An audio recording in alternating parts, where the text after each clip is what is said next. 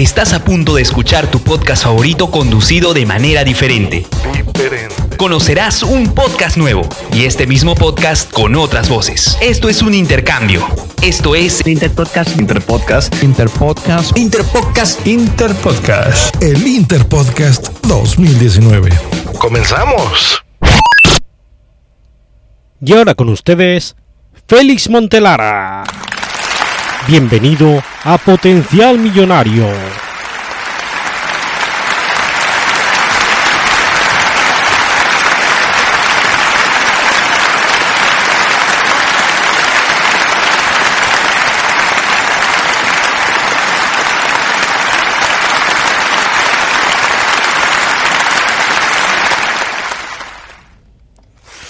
Hola, este es un episodio especial del Interpodcast 2019. Mi nombre es David Tella, de Femenides Podcast, y me toca intentar imitar el podcast que magníficamente realiza Félix Montelara, en el que te cuenta cómo demostrar nuestro potencial millonario. Félix siempre te cuenta cómo ahorrar y sacar nuestro verdadero potencial millonario, y yo voy a intentar ayudarle. Eso sí, lo primero que tengo que deciros es que yo no poseo ese potencial millonario. Ya que hago todo lo contrario a lo que hay que hacer. Y por eso os contaré lo que debéis hacer para no ser como yo.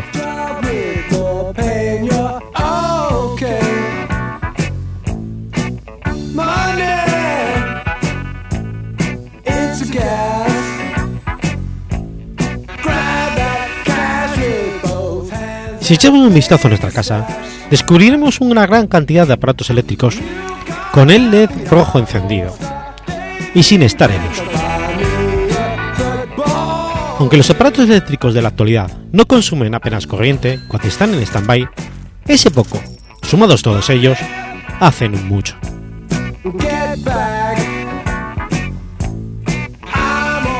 Por eso, contemos con lo que yo tengo.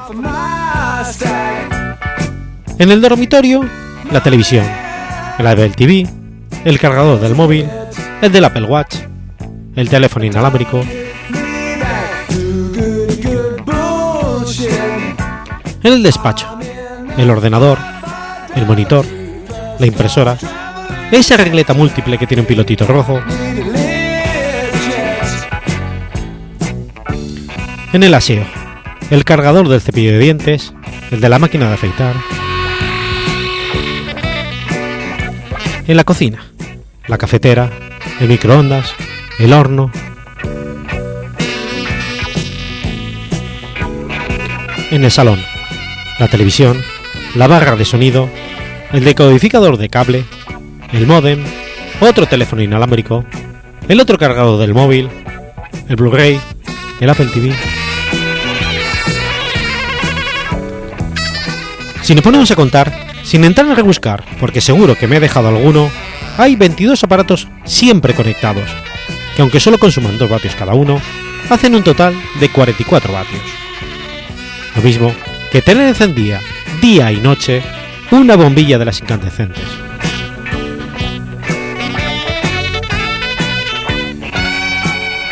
Si cuando no los usamos los desenchufáramos, ahorraríamos en la factura de la luz. Sobre todo cuando nos vamos de vacaciones o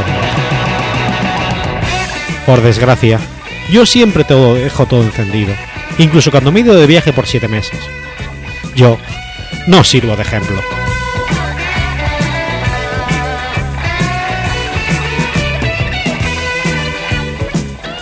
Otro electrodoméstico que también consume mucho es el calentador de agua eléctrica.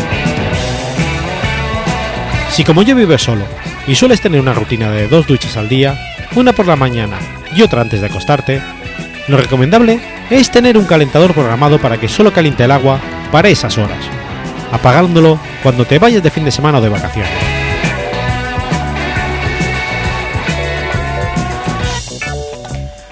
Hay calentadores que tienen funciones de programación en la que puedes decir qué día vuelves de vacaciones para que se activen. Ese electrodoméstico suele tener un consumo de entre 2.000 y 5.000 vatios, por lo que todo el tiempo que esté inactivo es un importante ahorro.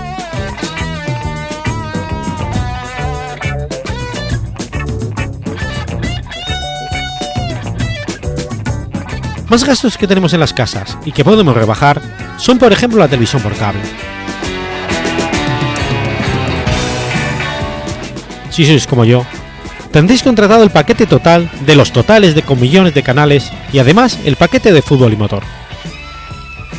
La realidad es que acabas viendo solo dos canales siempre, y en mi caso, que odio el fútbol y solo me gusta la Fórmula 1, los paquetes de deportes sobran. ¿Qué pasa? Que en su día me ofrecieron todos esos canales gratis por unos meses, y al acabar por ese periodo me los empezaron a cobrar. Pero por vagancia y dejadez no me di de baja de ellos. Si a esto sumamos Netflix, HBO, Amazon Prime y otras plataformas de televisión por internet como Flixolé, acabas teniendo tanta variedad que no ves nada.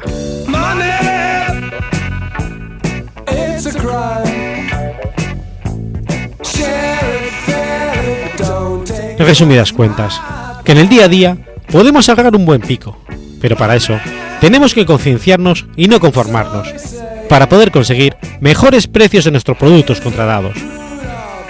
Y sobre todo y más importante, no hagas lo que yo hago, sino lo que yo digo.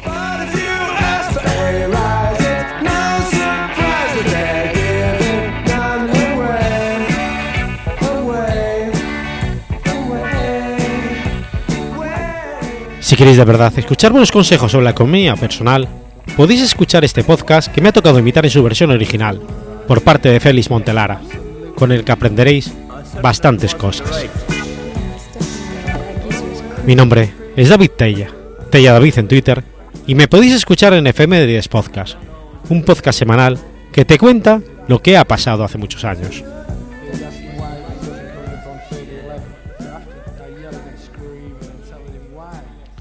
Hemos llegado al final de nuestro programa Potencial Millonario. Si le gustó lo que escuchó, se puede comunicar con nosotros a través de nuestra página web. Sintonice el próximo sábado a las 8 de la mañana y recuerde, todos tenemos un potencial millonario.